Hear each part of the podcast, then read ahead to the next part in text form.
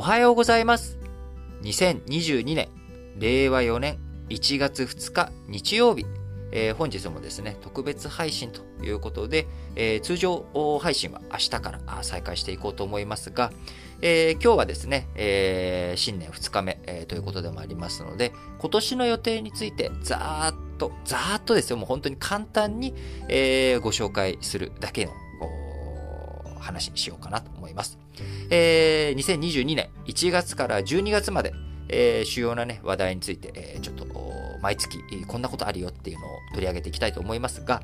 えー、まず1月ですね、えー、昨日1月1日に RCEP、こちらが発行しました。日本や中国、オーストラリアが加盟している、えー、地域のね、包括的なああの自由経済、えー、経済協力協定ということで、えー、経済連携協定 RCEP、こちらが1月1日、昨日発行されましたということで、えー、こちら韓国もね、入りたいというような話も今あるので、まあ、どういうふうにこの RCEP が進んでいくのか、あ実際それで日本の貿易、中国との関係、どういうふうに変わっていくのかというのがですね、えー、注目される、えー、そんな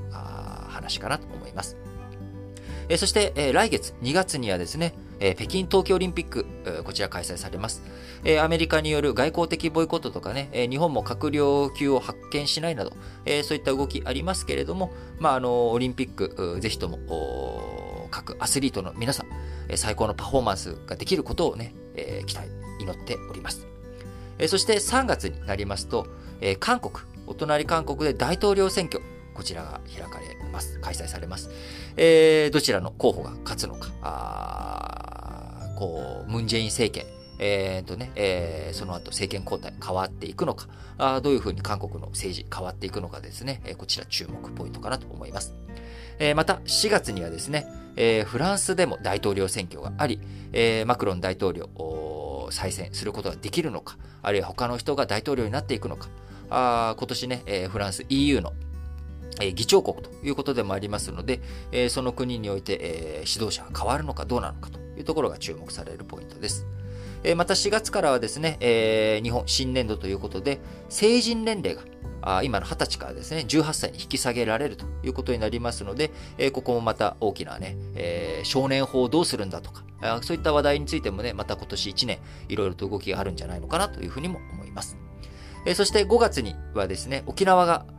日本本土に復帰してから50年という節目の年を迎え時を迎えます。えー、沖縄の問題、えー、返還、本土に返還された後もですね、引き続き今もたくさんの、えー、米軍基地を抱えるということで、えーまあ、そういった状況の中、改めてですね、えー、沖縄、あ返還50年、えー、その歩みについて考える、そんなあタイミングを持ちたいなと思います。えー、6月になりますと、アメリカの海軍にですね、新型原子力空母、ジョン・ F・ ケネディ、こちらが収益する予定になっております。えー、新しい原子力空母ということなので、えー、非常にね、えー、またアメリカの安全保障に関係して、えー、抑止力強まっていくのか、まあ、果たして、えー、そのアメリカの原子力空母、新しいものが収益することに伴ってロシアや中国がどのような動きをしていくのかというところね、ますます今年1年間も安全保障について考えさせられる、そんな1年間になるかなというふうに思います。7月には参議院選挙が控えていますので、今年1年間またその参議院選挙にね、こちら勝つか負けるかによって岸田文雄政権どういうふうになっていくのか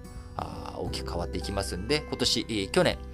衆議院選挙ありましたけれども、今年も大きな国政選挙、参議院選挙があるということで、しっかりと政治についてもですね、新聞解説、ながら聞きの中で日々皆さんにお伝えしていけたらなと思っております。8月にはですね、東京で、えー、日本で初めて世界バドミントン選手権大会、こちらが開かれるということで、えー、今年もね、えー、去年オリンピックありましたけれども、スポーツ、えー、いろんなものが開催される、そんな1年間になるのかなと思います。えー、9月には中国の広州。こちらの広州はですね、あのー、上海の方に近い、広い方じゃなくて、えー、奇変に、えー、抵抗するの項の右側、こちらがついている広州ですけれども、アジア競技大会開かれます。えー、アジアあ2年にね、1回の大会ということで、この中国広州でのアジア競技大会の次は、2024年に、あのー、愛知県、えー、でね、えー、アジア大会開かれるということになりますので、その前のアジア大会、えー、どういうふうな話になっていくのか。あ中国このね、あのいろんな動きありますけれども、中国でのアジア競技大会が9月に開かれ、10月にはですね、え多分、10月、多分10月になると思うんですけれども、この秋、え中国共産党大会、こちらが開かれることになっておりますので、習近平さん、3期目突入なると予想されておりますけれども、実際どんな動きになるのか、これもね、えー、しっかりと伝えていく。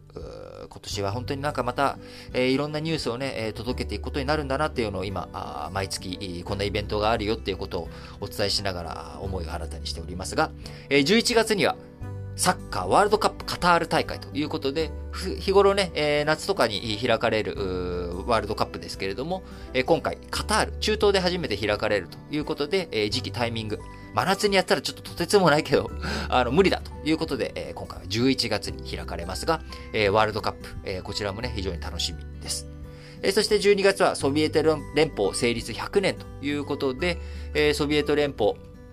あの、その後継国家であるロシア、あ今年、え、1年間もですね、きっといろんな動きをするんだろうなと思います。えー、まずは目先のウクライナ問題、こちらがきちんと落ち着くことができるのかどうか、ウクライナ情勢についてですね、日本も一言ではなく、北方領土問題と絡めて、しっかりと日本としても国際社会に対して、えー、イニシアチブというかですね、あのしっかりと取り組んでいますよという姿勢、汗を流す姿勢をですね、見せていってほしいなというふうに思います。えー、なので今年1年間もですね、えー、新聞解説ながら聞き、えー、多分話題にこと書くなくこと、えー、皆さんにお伝え日々していくことになると思います。えー、合間合間にね、ちょっと休憩も挟みながら、あお休みする日もね、えー、設けながらですね、えー、末長くやっていこうと思いますので、皆さんもどうぞよろしくお付き合いいただければと思います。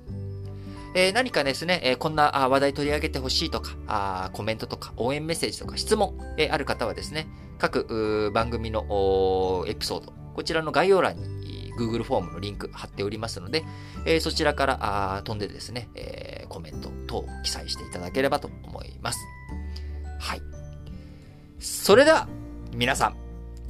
今日も元気に、いってらっしゃい